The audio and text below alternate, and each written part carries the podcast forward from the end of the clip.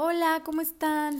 Bienvenidos a mi primer podcast. Estoy la verdad bien emocionada y bien feliz con esta nueva sección de ILEX, donde podremos tocar temas relacionados con propiedad intelectual, industrial y fashion law.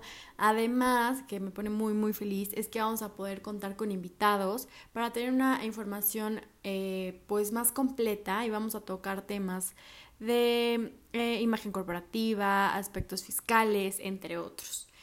Y pues bueno, mi nombre es Fanny Romero y el día de hoy vamos a hablar de los riesgos de no registrar tu marca.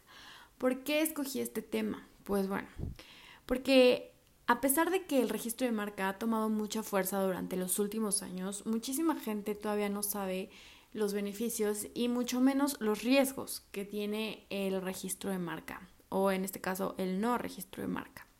La gente cuando emprende un negocio siempre deja esta parte del registro en segundo plano, porque pues lo poco o mucho que tengan para invertir lo utilizan para pues los productos básicos de su negocio, la realización de la página web, de Facebook, de Instagram, eh, de la contratación de, de empleados si llegan a tener. Pero pues yo les voy a decir una cosa, si ustedes tienen algún problema con estos aspectos que les acabo de mencionar, pues no pasa nada. Eh, si se equivocaron al hacer la página de Facebook, pues la pueden volver a hacer y listo. Si les llegó mercancía defectuosa, pues la pueden devolver, les llega una nueva y listo, no pasa nada.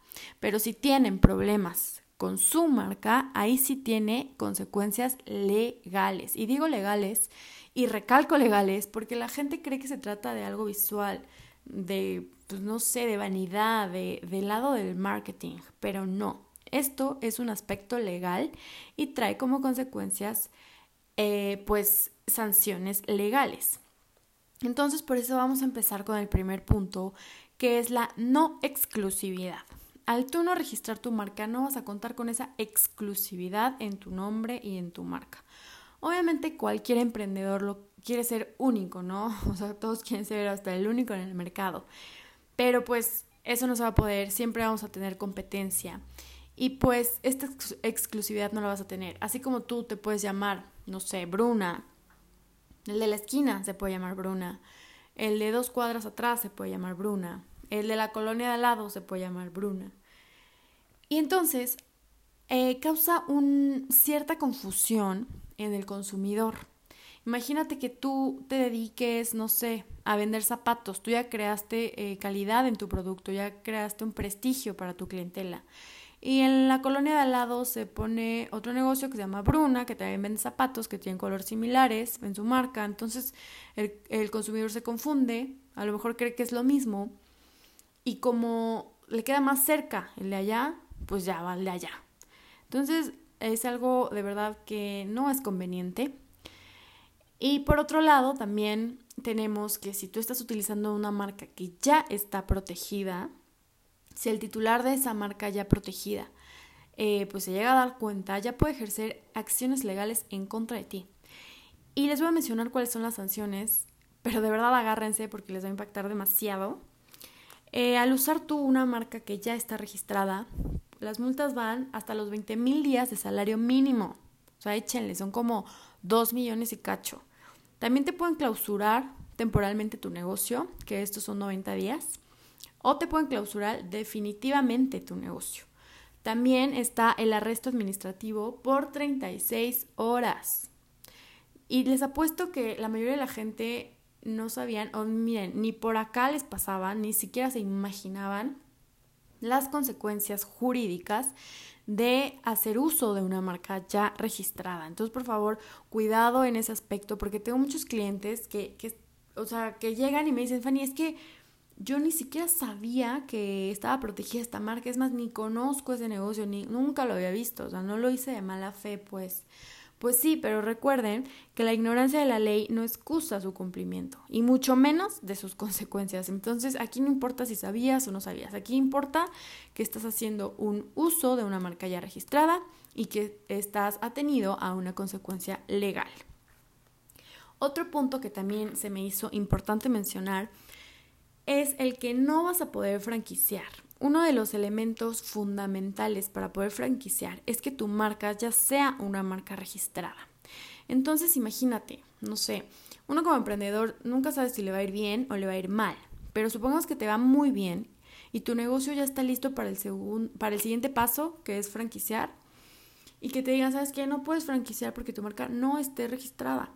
Entonces tú digas, ok, ya la voy a registrar. Y en ese momento te des cuenta o te digan que tu marca no se puede registrar porque ya alguien más la, la está utilizando y la registró. No, no, no, no. En ese momento te vas a ir para atrás y con toda la razón. Porque imagínate, no sé, imaginemos que hayas estado un año con este negocio, todo lo invertido en trabajo, en publicidad, en dedicarle a darle un prestigio a tu marca, pues de nada, de nada va a servir si al final vas a terminar cambiando tu nombre para poder franquiciar. O sea, de verdad es algo que, que no es recomendable. De verdad, registren su marca antes de llegar a estos problemas. También eh, para exportar los productos. Digo, no es un tema en general obligatorio que registres tu marca para poder exportar, pero es de suma conveniencia que registres tu marca. Yo siempre he dicho que esto es un tema eh, que es cuestión de tiempo. O sea, si no registras tu marca al principio de tu negocio, la vas a terminar registrando o a la mitad o al final de la vida de tu negocio, pero de que la vas a registrar, la vas a registrar. Porque pues si no, la si no la registras voluntariamente, la vas a registrar ya teniendo un problema. Entonces mejor evítate de verdad de problemas y registra tu marca antes de dar a conocer un nombre, de dar a conocer al público eh, pues tu marca, ¿no? Y este tercer punto es el de no poder usar símbolos.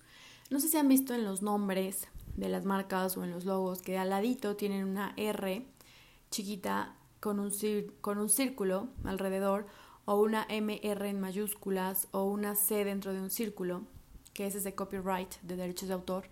Bueno, todos estos símbolos indican que es este que es contenido protegido y en este caso que es una marca registrada. No puedes hacer uso de estos símbolos. He visto mucha gente que, se le hace muy fácil y que utiliza estos símbolos en sus redes o en alguna publicidad y de verdad yo pienso que dicen, no, pues X no pasa nada, nadie se va a dar cuenta, se les hace muy fácil, pero en verdad no es nada fácil al contrario, es algo sumamente delicado porque ya trae consecuencias legales y más con esta reforma y con la ley que entró, ya tiene lineamientos muy estrictos. Y las consecuencias son las mismas que mencioné en el primer paso, primer, perdón, en el primer punto, que son los 20 mil días de salario mínimo, la clausura temporal, la clausura definitiva y el arresto administrativo. De verdad, no crean y no lo tomen a la ligera. Este tema ya es algo grave, ya tiene consecuencias graves, como lo pudieron escuchar. Entonces, de verdad, como conclusión, les aconsejo que vale la pena invertir en el registro de tu marca porque ya la haces tuya, o sea, ya no tiene, ya no vas a tener ningún problema, ya no vas a tener pues eso, ese estrés de decir, ay no, y si la saco, y si alguien la tiene, y si me demandan, pues no, ya, la vas, vas a tener esta protección y vas a estar tranquilo, no hay nada como la tranquilidad y más que nada en tu negocio protegiendo tus activos intangibles, que actualmente son importantísimos porque la competencia de estos últimos años se ha elevado muchísimo. Muchísimas gracias por escucharme, de verdad, de verdad se los agradezco. Si tienen algún eh, tema del que quieran saber o del que les interese, me pueden contactar. Mis redes son Ilex Abogados en Instagram e Ilex en Facebook. Y pues nada, de verdad espero que les, que les sea útil esta información y más que nada que la pongan en práctica, por favor. Les mando un beso y de verdad mil, mil gracias por escucharme. Que tengan un excelente día. Adiós.